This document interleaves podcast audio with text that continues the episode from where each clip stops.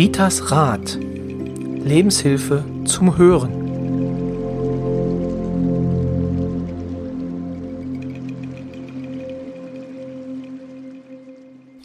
Herzlich willkommen zu einer neuen Folge von Ritas Rat, dem Podcast von und mit Rita Hagedorn.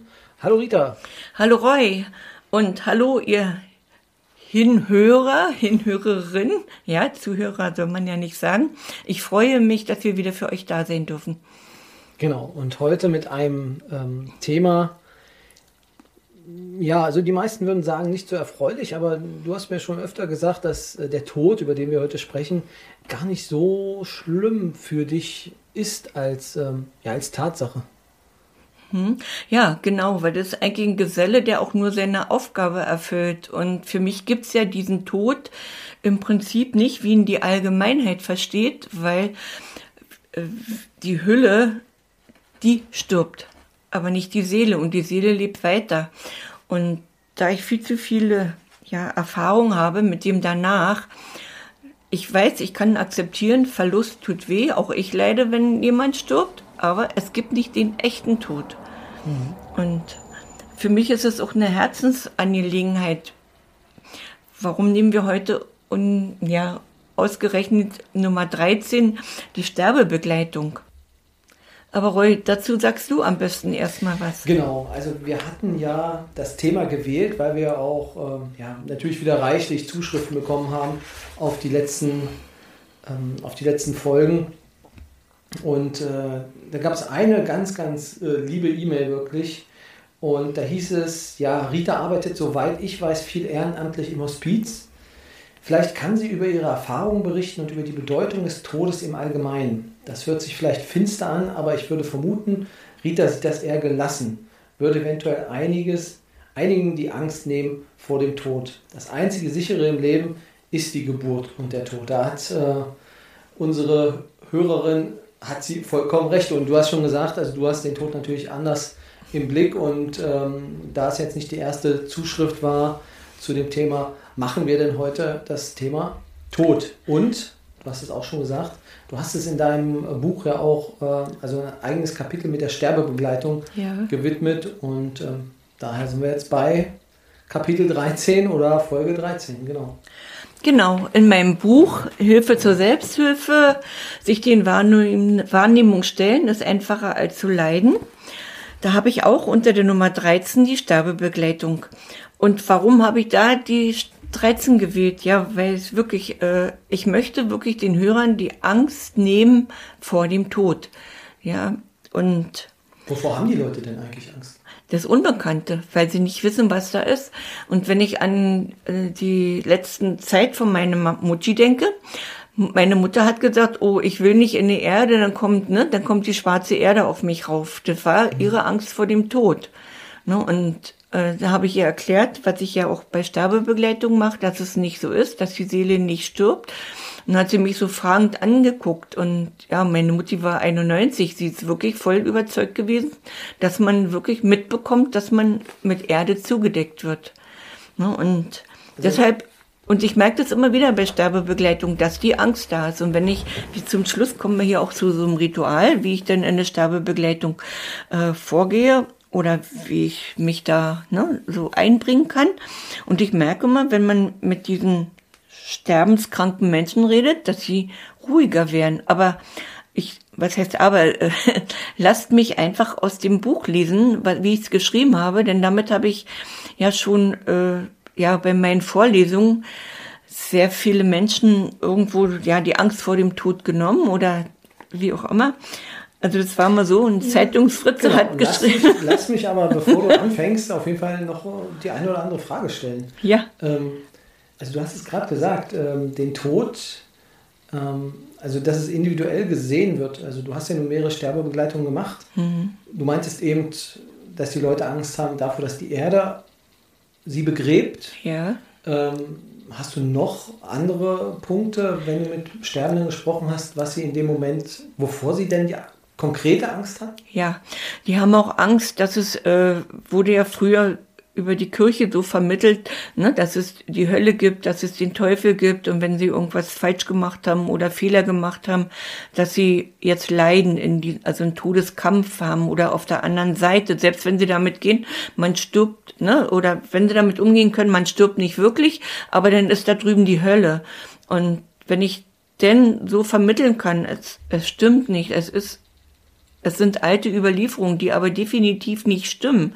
Man guckt sich noch mal sein Leben kurz an. Man hat so wie so einen kleinen Rückblick. Ne, das hast du auch bei Nahtoderfahrungen. Die können, mhm. ne, die können ja auch so kurz ihren Blick auf ihr Leben da noch mal hinwerfen. Ne? Und das hast du auch hier.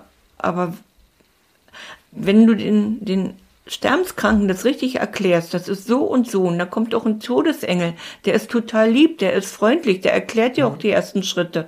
Und niemand stirbt auch allein, weil da sind immer irgendwelche da, die vorausgegangen sind. Man muss dann wahrscheinlich nur unterscheiden, was ist tot, ne? Tod ist wirklich tot, unwiederbringlich, ne? und was ist aber Sterben. Und über Sterben, ne, das ist quasi die Sterbebegleitung, da kann ich hilfreich sein, da können die Angehörigen äh, hilfreich sein. Aber die Angehörigen haben sehr viel Angst, das bekomme ich ja hier auch immer mit bei Sterbebegleitung. Sie wissen nicht, wie sie sich verhalten sollen. Du bist schon, du bist schon wieder sehr, sehr schnell, Rita. Also, das, was ich gerade gelernt habe, ist, du unterscheidest zwischen Tod ja. und dem Sterben. Ja. Genau, das ist ja gewisserweise logisch. Mhm. Ähm, und du unterscheidest noch zwischen den Gefühlen der Sterbenden und der Angehörigen. Ja. Genau. Ja. Ähm, wo ist diese Angst des Sterbens größer? Bei dem, der stirbt. Ja? Ja. Also der im Sterben liegt, da ist die Angst größer. Bei den Angehörigen ist es eher so dieses Loslassen. Mhm. Ja, und aber die Angst vorm Sterben oder diese Panik, die ist bei dem Sterbenden. Und die wird auch mehr, je näher er dem Tod. Ja, die wird stärker. Also tritt, beziehungsweise gibt es auch äh, die gegenteiligen Fälle, dass äh, jemand dann weniger Angst hat, je näher er dem Tod kommt? Ist dir das schon vorgekommen? Also da kann ich ja, kann ich ja gerade aus jüngster Begleitung so sagen, es, es, es ist selten, aber es gibt auch wirklich Begleitungen, wo sie dann sagen, so ich mache mich nochmal schön, dass ich dann zum lieben Gott gehen kann. Die gibt ah, es, ne? Also die ist, die, die gibt es auch. Okay. Hm? Sehr spannend, genau. Und äh, aber Sterben, genau. Also wir reden jetzt im Prinzip über das Sterben. Über das Sterben, genau. ja. Und diese Begleitung in das Sterben. Ja. Wann beginnt Sterben für dich? Sterben beginnt für mich, äh, das ist so im Prinzip, äh, gibt keinen Zeitpunkt. Manche sterben äh, ganz schnell, ne? So, unerwartet, völlig unerwartet. Manche brauchen Monate, Wochen oder wie auch immer. Und es gibt auch das Sterben über, über ein Jahr oder so. Also es gibt völlig unterschiedliche Zeiten, kommt drauf an, ne? Ist da noch genau. Koma mit bei? Ist da welche Krankheit? Ne? Der eine kann schnell gehen, der andere nicht. Also wann beginnt, also die Frage ist ja auch, wann, es ist ja ein Prozess, der dann angestoßen wird irgendwann hm. äh, von dem Leben ins Sterben. Ja, wenn so einige Funktionen aufhören zu, ne, also ich sag mal, die Blase arbeitet nicht mehr richtig oder ja, oder das Herz, ne, Medikamente können da noch ganz viel machen, aber nicht mehr alles. Und in, für mich ist eigentlich immer Sterben in dem Moment, wo die Angehörigen das realisieren oder der Arzt sagt, hier, ne, das wird hier nicht mehr oder sie müssen sich langsam drauf einstellen oder derjenige, der im Sterben liegt, das jetzt irgendwann, ob er es nur äh, so annehmen kann oder kämpft. Aber da beginnt für mich erfahrungsgemäß, ich sage auch wirklich für mich, das Sterben. Hm? Okay, genau. Aber wir haben ja jetzt schon gesprochen, also du möchtest ja heute äh, ein Stück aus deinem Buch vorlesen. Ja. Ähm, das 13. Kapitel, also beziehungsweise aus dem 13. Kapitel zum Thema Sterbebegleitung. Ähm, willst du vielleicht vorab noch ein paar Worte sagen? Ja, also äh, ich hatte ja diesen, diese Nummer 13 auch beim äh, Vortrag schon zweimal und ich weiß, dass es wirklich sehr gut angekommen ist. Und die mein Buch haben, ich bekomme auch Rückmeldungen. Gut, dass du das so erklärt hast oder sie so erklärt haben. Ne? Wenn ich jetzt hier bei meiner Mutti im Bett, am Bett gesessen habe, also die, die Rückmeldungen kommen ja von deutschlandweit kann ich immer nur mal sagen, dass man damit wirklich ganz viel auch an Angst nehmen kann oder was an der Hand geben kann, was können die Angehörigen machen. Und das ist für mich so wichtig. Und da ihr ja nicht alle mein Buch habt, aber diese Podcasts ja wirklich enorm gehört haben, denke ich mal, werde ich das hier, hier vorlesen. Und Roy wird aufpassen und sollte da irgendwas unverständlich sein, ja, dann darf ich er ruhig definitiv fragen. Nach, genau. Ja. Hm? Genau. Na dann ähm, lauschen wir jetzt deinen Worten. Der Tod ist lange Zeit in der modernen Welt ein Tabuthema gewesen. Das ist ja, ne, wer hat, also ich kann mich da auch erinnern, wer, wer spricht darüber. Warum? Aus Angst, aus Unsicherheit und ein schlechtes Gewissen. Über Tod spricht man nicht. Man schweigt sich aus. Jeder so für sich. Und niemand in der Familie möchte den anderen mit Schmerz und Traurigkeit verletzen. Da erinnere ich mich mal an meinen eigenen Vater. Ein halbes Jahr bevor er gestorben ist. Mein Papa war so mit 85 ist er verstorben. Habe ich gesagt, Papa, wir müssen doch mal wenigstens drüber reden, was ist, wenn dir mal was passiert. Hat er mich ganz böse angeguckt und hat gesagt, das hat ja wohl noch Zeit.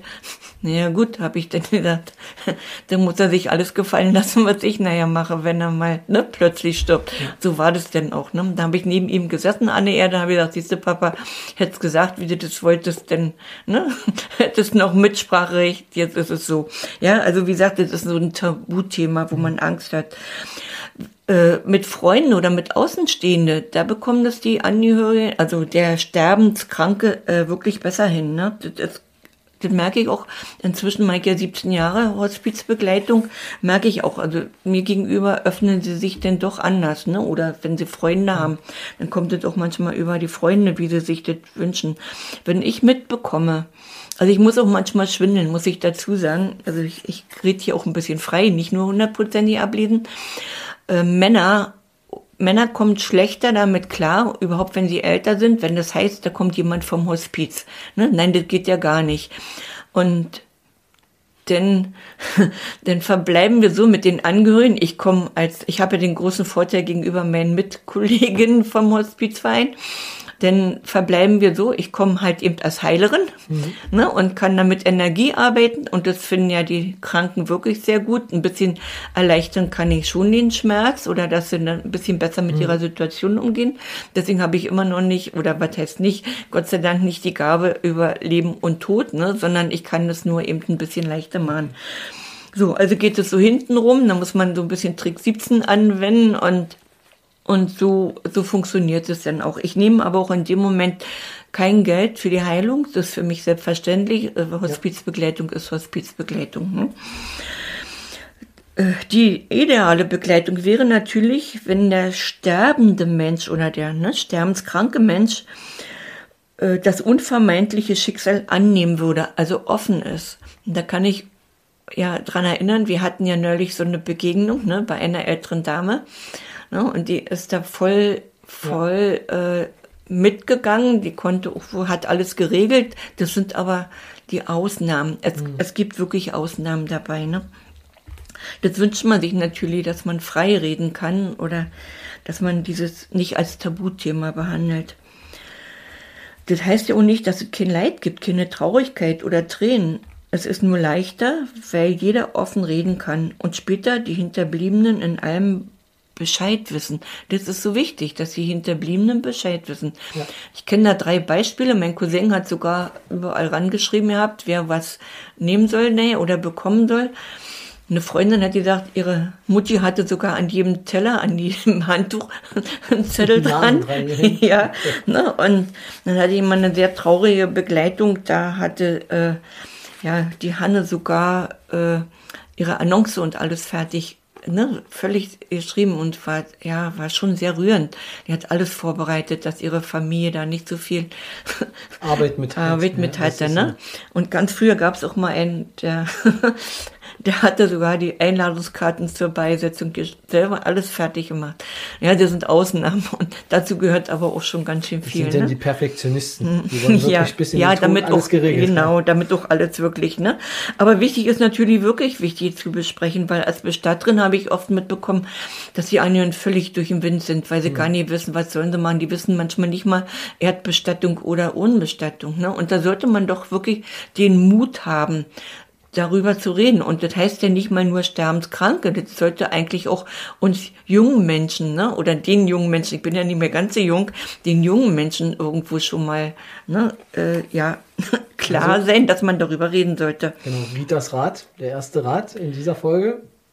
Reden Sie mit Ihren Verwandten über Ihre Wünsche, wenn Sie den Sterbeprozess beginnen, beziehungsweise wenn Sie merken, ähm, dass Ihr Leben sich dem Ende neigt. Ja, so ist das. Ja, und man sollte wirklich Mut haben. Und man fühlt sich auch viel wohler, wenn man äh, vorher alles geregelt hat. Man fühlt sich wirklich wohler.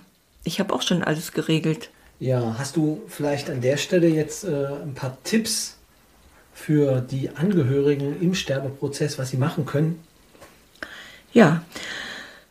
Vielleicht findest du Mut und springst über deinen eigenen Schatten, weil das ist wirklich wichtig. Es wird dir und dem sterbenden Menschen helfen, dass es euren Seelen besser geht.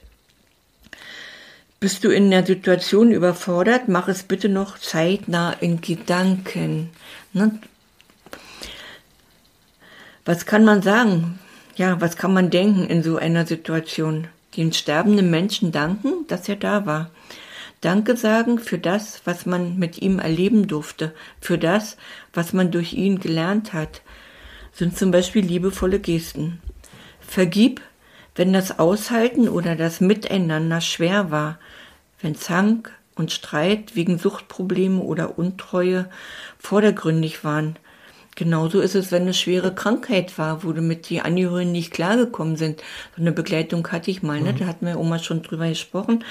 Äh, ja, dann muss man sich auch entschuldigen. Das ist ja nicht, dass der andere böse war. Ja. Man hat es ja auch nie gemacht, weil man böse war. Man ist überfordert. Wünsche ihm auf der anderen Seite alles Gute und dass er seinen Frieden finden möge. Sagt dem sterbenden Menschen, dass seine Seele, wenn der Tod eintritt, den Körper verlässt. Dass niemand wirklich stirbt. Nimm ihm die Angst vor dem Tod. Man existiert weiter. Nur, dass man von Lebenden bis auf seltsame Ausnahmen nicht gesehen werden kann. Was meine ich mit seltsamen Ausnahmen? Kleine Kinder, Tiere. Das wird mal ein extra Podcast sicherlich werden. Die sehen die Verstorbenen, die hören auch ganz oft die Verstorbenen. Ne, die gibt's ja. Und wichtig ist, vor dem Todesengel braucht man keine Angst zu haben. Absolut nicht. Der holt eigentlich nur ab. Der hat einen Auftrag abzuholen, auf die andere Seite abzuholen. Auf der anderen Seite ist man aber nicht allein. Viele, die vor einen gegangen sind, warten schon. Also ne, ist der Partner schon lange tot, ja, oder, oder die Oma oder die Tante oder wie auch immer. Also da ist immer jemand da, der Aber wer wartet denn, wenn man zwei Ehemänner hatte? die große Liebe ist denn auf jeden Fall da. Ah, okay. Ja, okay.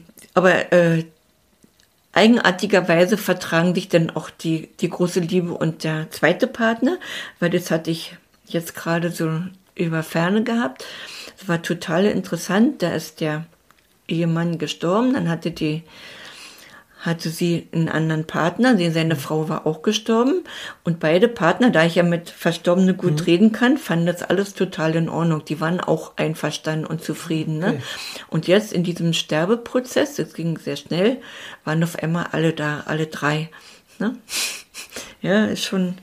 Ich habe da sehr viel gelernt überhaupt über diese, damals über diese ganze Zeit. Das war eigentlich der Mann, der mir, also der Okay. verstorbene Mann, der mir da sehr viel, ja, also sehr viel Weisheit vermittelt hat, ne? Und auch diese, diese inten diesen intensiven Kontakt. Also der hat eine hochgradig starke Energie gehabt. Ne? Okay. Also keine Angst, die hauen sich da nicht auf der anderen Seite. Ist dann sicherlich nur für den Verstorbenen ein bisschen schwer. Mit wem geht er denn auf Reisen? ne? Oder ja, Da wie auch sich immer. ja aussuchen. Ne? Ja, der das kann sich das noch aussuchen, ne? Also wie gesagt, man stirbt nicht allein. Niemand stirbt allein. Es gibt ein Licht, wenn man, also aus, man muss sich so vorstellen, die Seele ist wie Zuckerwatte, sage ich immer. Ne? Dann geht die Seele aus dem Körper. Ich habe auch schon mal eine Tochter hier gehabt, die hat gesagt, sie hat gesehen, wie bei ihrem Vater, habe ich, hab, ne, hab ich das wirklich richtig erkannt oder ist es eine Fantasie? Sie hat wirklich gesehen, wie die Seele aus dem Körper geht. Ne? Und die Seele geht aus dem Körper und dann haben wir ein Licht. Das Licht ist wirklich zwei Stunden im Prinzip, deshalb darf auch ein Arzt nicht vor zwei Stunden ein- einen Totenschein ausfüllen, weil man könnte sich das ja nochmal überlegen und doch vielleicht nochmal zurückgehen in den Körper. Also das ist ein Licht und man sollte im Prinzip in dieses Licht gehen, dann geht man gleich nach Hause. Ja, das ist der Wunsch. Ich würde mir das auch wünschen, da würden hier nicht so viele Tote unten sein, weil von oben kann man viel besser gucken. Aber dem ist nicht ganz so. Aber so sollte das eigentlich sein. Ne? Es gibt Länder, da ist es, als ich in Italien war, damals in Cascia, da waren ganz wenig Tote unten. Also das ist eine sehr religiöse, katholische Ecke da. Die ne? gehen gleich nach oben. Die gehen da um, ja, die Das fackeln ist- da nicht. Die okay. kennen das noch so, ne? Aber unser moderner Mensch kann sich hier nicht trennen, das ist das Schlimme. Hm? Ja, also wie gesagt, wenn der Tod eintritt vom Licht, dass seine Seele sofort ins Licht gehen kann, so wie es auch sein sollte. Mit Ausrufezeichen. Ausrufezeichen. Wenn jetzt aber in diesem Sterbeprozess äh, sich starke Unruhe einstellt, der sterbende Mensch keine Ruhe findet und Todesängste sich einstellen, empfehle ich unbedingt mit Vergebungsritualen zu arbeiten. Vergeben und um Vergebung bitten. Grundsätzlich arbeite ich mit diesen Ritualen, um der Seele auf, den an, auf der anderen Seite einen guten Start zu ebnen. Entweder mit dem sterbenskranken Patienten, soweit er noch in der Lage dazu ist, oder mit einem der Familienangehörigen. Wenn ich zum Beispiel im Krankenhaus oder im Heim allein mit einem sterbenden Menschen bin, bitte ich für seine Seele, für seine Familie Gott um die Gnade, für ihn die Vergebungsrituale in Gedanken sprechen zu dürfen. Es ist zu spüren, wie daraufhin die Seele Frieden und der Körper Ruhe findet. Merke ich auch ganz oft, wenn ich so, ne, ich, ich kann ja nicht zu jeder Sterbebegleitung fahren, die ich habe, weil manchmal sind die Kilometer weit auseinander oder zu ungöttlichen Zeiten, ne. Und dann sage ich den Angehörigen, sag mal das oder das, wenn ich da einen Anruf bekomme, dann, dann kriege ich ja die Rückinformation, jetzt ist, jetzt ist meine Mutti viel ruhiger oder, ne, das ist schon, also da passiert schon was. Den Zeitpunkt des Todes kann man mit diesen Tipps natürlich nicht beeinflussen, aber immerhin das Wie bis zu diesem Zeitpunkt, das kann man wirklich mit diesem Ritual auch wirklich, ja, mit diesem Vergebungsritual auch wirklich so, ja, schaffen. Der Übergang auf die andere Seite ist sanft und friedlich. Von Todeskampf kann man denn und Angst vor dem Tod ist ja nichts mehr zu merken. Und das ist so schön und das ist so das, weshalb ich auch eigentlich so viel ja, Herzenswärme äh, spüre bei Begleitung. Du siehst den Frieden. Ne? Du siehst wirklich Frieden, das, was du da machst. Und ja, und ich habe ja auch Rückmeldungen von Klienten oder Nicht-Klienten, die mein Buch haben, die mir dann auch wirklich so manchmal eine Nachricht schicken, also Rita oder Frau Hagedorn, ne? ich habe das Buch gelesen, habe genau nach diesen Anweisungen gearbeitet und das war so schön, meine Mutti war viel ruhiger. Und damit sage ich immer, dann hast du ja wirklich nichts verkehrt gemacht, die Menschen so aufzuklären. Ne? Und jeder Mensch stirbt auch wirklich anders, jede Begleitung ist anders.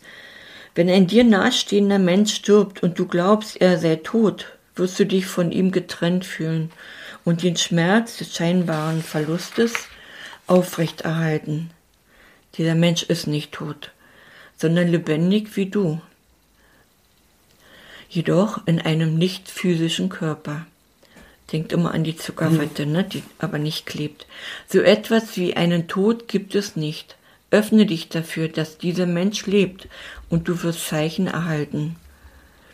Das Wissen, dass die Seele unsterblich ist, kann für dich in deiner Traurigkeit ein kleiner Trost sein, fehlt auch ein ganz großer und der hilft dir. Also ich kenne hier sehr, sehr viele Beispiele, aber das so, äh, so weit möchte ich jetzt nicht mhm. gehen. Unser Podcast soll ja nicht, ne, so hat ja immer nur eine bestimmte Zeit. Da werden Schade. wir sicherlich in einer anderen Folge nochmal drauf kommen. Ja. Ähm, auf Beispiele. Aber auf Beispiele genau. denn eingehen, ne? Aber genau. wie gesagt, nehmt das jetzt erstmal so mit. Ihr habt hier eine gute Anleitung. Ihr könnt euch das zwei, dreimal anhören und wer das Buch nicht hat, kann sich das immer nochmal abschreiben. Es wird euch helfen und ihr könnt ja, und ich weiß, diese nach hinten schieben, ne, betrifft mich nicht oder will ich ja, nicht so so wahrhaben. Fasst euch den Mut und, und, und steht mal dazu. Ja, kann ich auch nur raten, ähm, dass man sich damit zeitnah wirklich auseinandersetzen sollte, ähm, weil am Ende gibt man Verantwortung ab. Ja. Und die Verantwortung lastet dann auf Schultern, ähm, bei denen möchte man sie eigentlich nicht lasten. Doch sie ist dann da und äh, sie muss auch getragen werden. Genau. Bei einem späteren Podcast ähm, würde ich vorschlagen, gehen wir nochmal auf den Prozess ein, der denn danach, nach dem Sterben ähm, passiert, vor allem was Angehörige angeht. Ähm, aber ich glaube, das wäre jetzt zu viel für diese Folge, deswegen machen wir es extra. Aber wir haben ja noch eine kleine Überraschung für alle Hörer ähm, und für die wahren Rita Hagedorn-Fans. Und zwar wird es in diesem Sommer ähm, auch eine ja, Sommertour geben. Ritas Rad, die Sommertour. Und zwar haben wir uns überlegt, im August ähm, drei Veranstaltungen in der Prignitz bzw. in Ostprignitz-Ruppin ähm, zu veranstalten, dass ähm, ja, wir einen Podcast live aufnehmen, also dreimal einen Podcast live aufnehmen, wo Sie, liebe Hörer, dabei sein können und, was wahrscheinlich für Sie noch spannender ist, im Nachhinein ihre Fragen stellen können an Rita. Ähm, ich würde das Ganze so ein wenig moderieren und äh, Rita steht dann ähm, Rede und Antwort, ähm, soweit sie auf ihre Fragen eine Antwort hat. Aber das kann ich aus eigener Erfahrung sagen, auch wenn das Mikro aus ist. Rita hat auf jede Frage eine Antwort und meistens auch äh, eine, in Anführungsstrichen, richtige. Genau. Also Ritas Rat, die Sommertour ist dieses Jahr geplant im August 2021. Wenn wir wissen, wo es stattfindet, ähm, dann werden wir es auf diesem Kanal auf jeden Fall auch noch mitteilen. Ähm, falls Sie selber, also wir sind noch nicht ganz klar, wir wissen noch nicht genau, wo es sein wird, äh, wenn Sie das jetzt hören, lieber Hörer, und sagen, oh, ich möchte, dass Rita zu uns kommt ähm, oder wir eine Option haben, wo mehr als 50 Personen in eine Räumlichkeit reinpassen oder auch einen Open-Air-Bereich haben, ähm, wo wir denn äh, ja, dieses, dieses, diesen Podcast aufnehmen können, dann melden Sie sich einfach unter den äh, gängigen äh, Social Media Kanälen, also entweder auf Instagram oder bei Facebook oder auch ähm, natürlich einfach per Mail an post.ritasrat.de ähm, oder je nachdem, wenn Sie denn die Telefonnummern haben, entsprechend per WhatsApp oder genau oder per Telefon. Also falls Sie denn mich kontaktieren wollen, auch im Internet finden sich die Kontaktdaten. Und ihr könnt euch freuen, weil ganz oft kommt Roy hat so eine tolle Stimme und ihr beide, das passt so gut. Also ihr lernt dann Roy live kennen. Genau, das äh, bin ich auch schon gespannt, äh, ob das dann, äh, ja, wie dann die Resonanz sein wird, wenn wir dann beide da auf der Bühne stehen.